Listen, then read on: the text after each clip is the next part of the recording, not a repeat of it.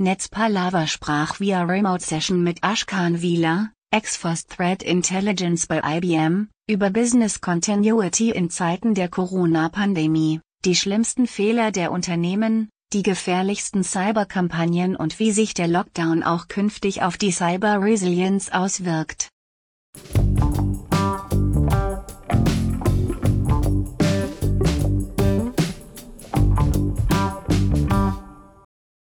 Von heute auf morgen waren aufgrund der Corona-Krise unzählige Menschen im Homeoffice.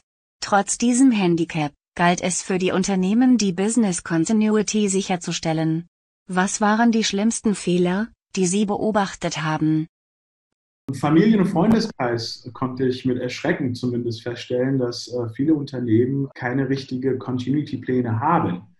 Ähm, da wurden die Mitarbeiter, also in dem Fall Freunde und Bekannte von mir, quasi von heute auf morgen nach Hause geschickt. Eine Sicherung der Firmen, also Firmenlaptops und der Firmenhardware herrschte in dem Fall nicht. Ähm, auch kannten sich die Kollegen äh, bzw. die Freunde in der Hinsicht äh, nicht mit äh, typischen Cybersecurity Education Geschichten aus. Das heißt, sie waren völlig unerfahren äh, mit gewissen Risiken und ähm, Attacken, die aus dem Netz kommen können, umzugehen. Das heißt, die wären da hinsichtlich überfordert gewesen. Jetzt kann man sich natürlich vorstellen, ähm, Sie haben da einen Mitarbeiter, der geht nach Hause und soll von dort aus ähm, Homeoffice oder von zu Hause aus arbeiten und hat in dieserlei Hinsicht keinerlei Ahnung oder Erfahrung.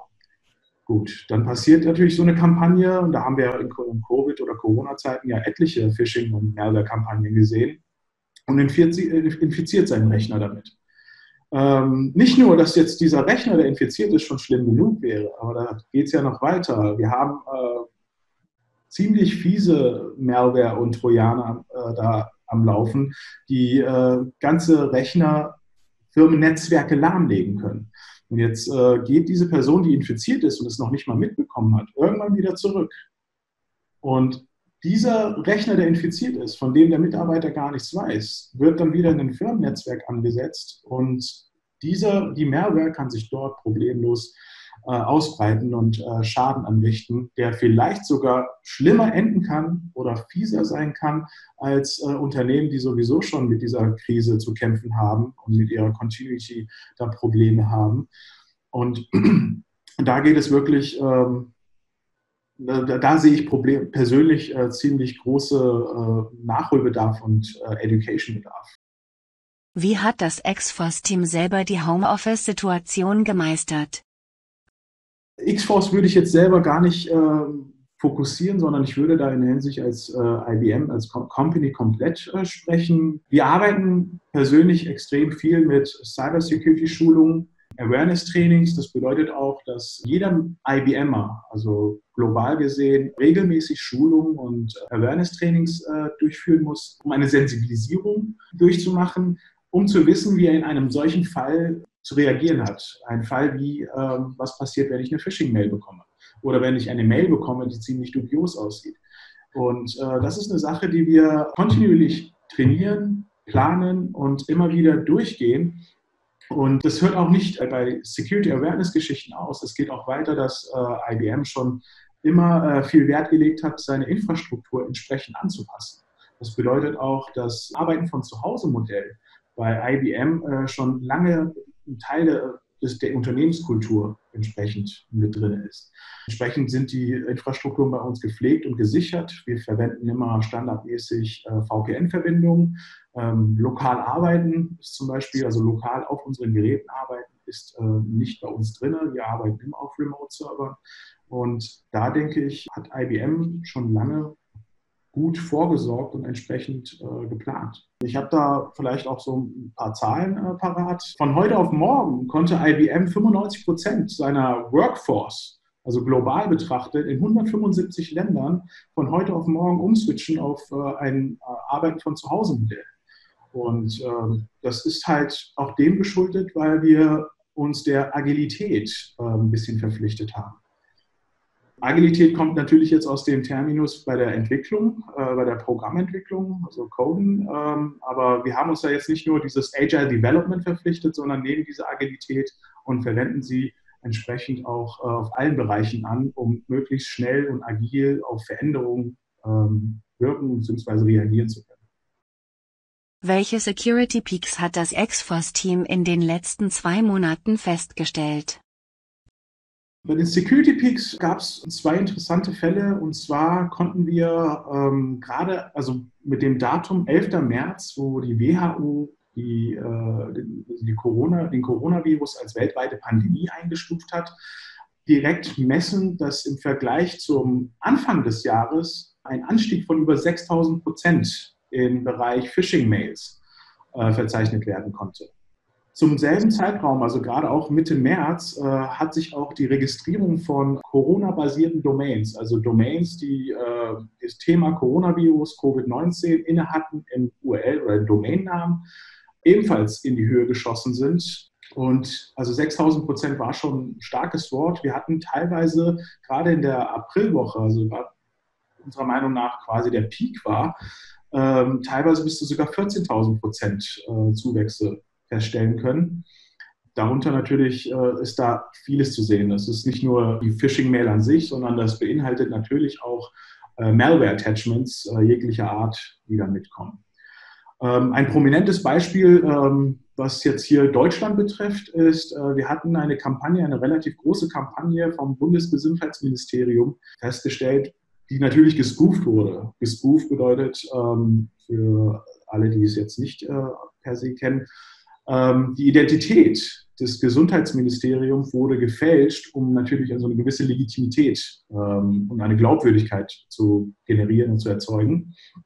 Und ähm, da im Anhang gab es dann Formulare für Arbeitnehmerregelungen und das Ganze war schön in einer ähm, optischen, gut aufgemachten ähm, E-Mail. Und äh, im Anhang war dann Trickbot, also ein ähm, ziemlich fieser Trojaner, ähm, versteckt. Und ja, das war so, das waren die Peaks, die wir gerade im Bereich Domain und ähm, E-Mails feststellen konnten.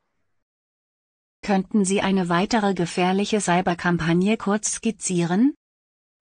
Die betrifft äh, hauptsächlich die USA. Und zwar gibt es dort die Small Business Administration, ähm, auch SBA genannt.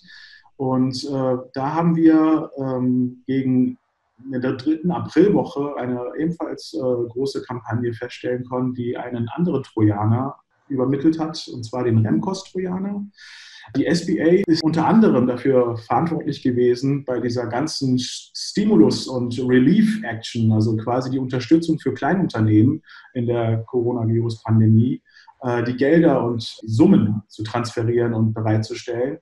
Und die wurde halt ebenfalls gespooft. Ähm, der Trojaner, und wir konnten das anhand auch von, ähm, äh, von, von statistischen Werten bezüglich einer, wir hatten da eine, ähm, wie nennt man das?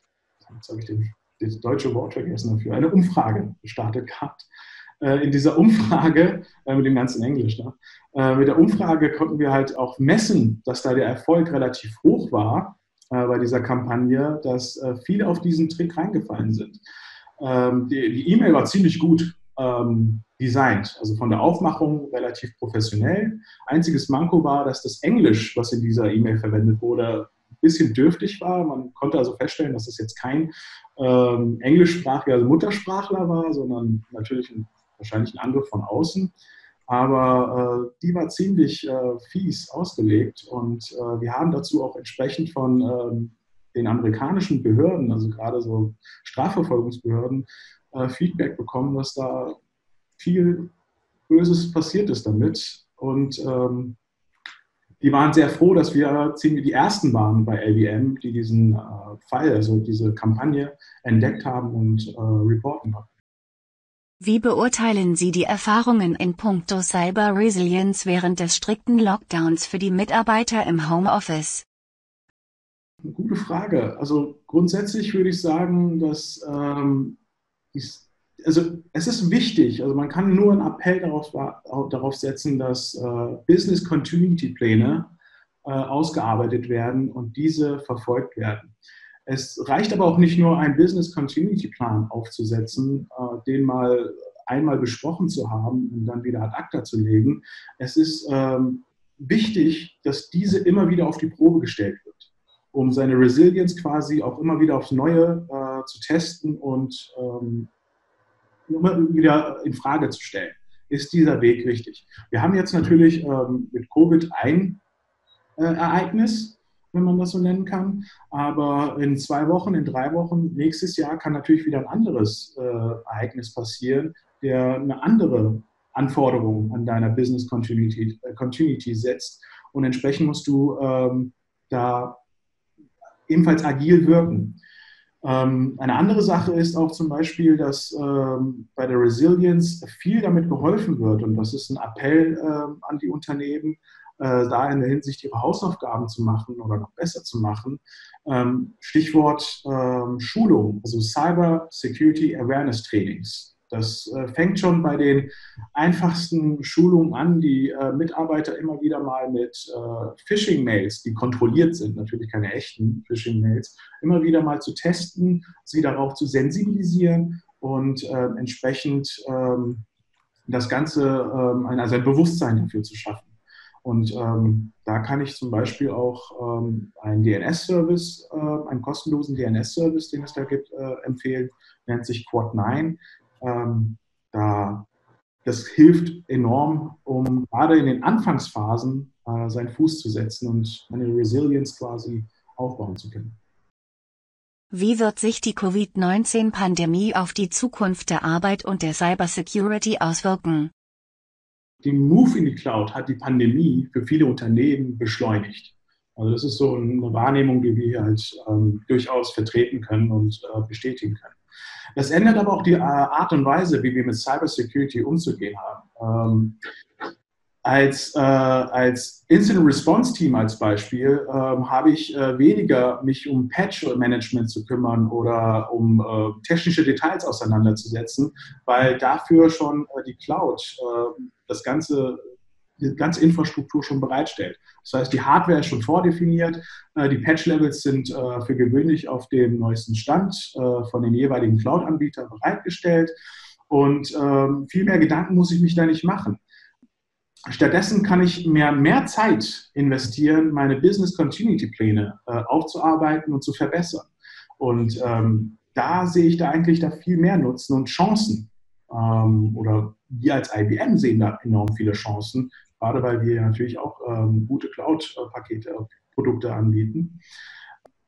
Aber es hat natürlich auch ein Risiko. Ähm, wenn meine Business Continuity Pläne entsprechend nicht angepasst sind, kann natürlich mit dem Move zur Cloud, die übers Knie gebrochen wird, entsprechend auch viel schief geht.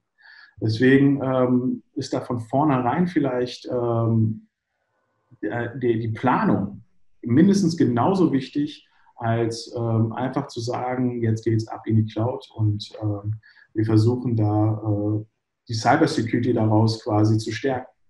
Aber gerade für Incident Response Teams ist das ähm, ein, ein enorm wichtiger Schritt und quasi ein Katalysator durch so eine Pandemie, äh, mehr in diese Richtung zu gehen und ähm, mehr Zeit dafür zu verwenden, äh, auf die Incidents zu reagieren, statt äh, sich mit Patches und äh, Hardware-Ebene abzulösen.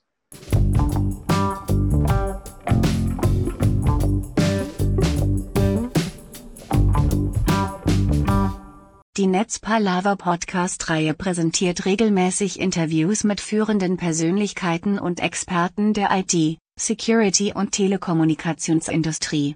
Die wichtigsten Themen sind Cloud, Data Center, Cybercrime, Infrastruktur und Telekommunikation sowie disruptive Technologien.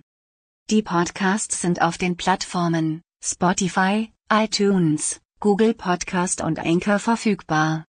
Natürlich auch über die Social Media Kanäle von Netzpalava auf Twitter, Facebook, Instagram, Pinterest, Tumblr, Xing und LinkedIn. Auf YouTube entsprechend als Videocast. Folgt einfach einem der Kanäle, at Netzpalava, um keine Folge der Netzpalava Podcasts zu verpassen. Euer IT- und Social Media Portal Netzpalava.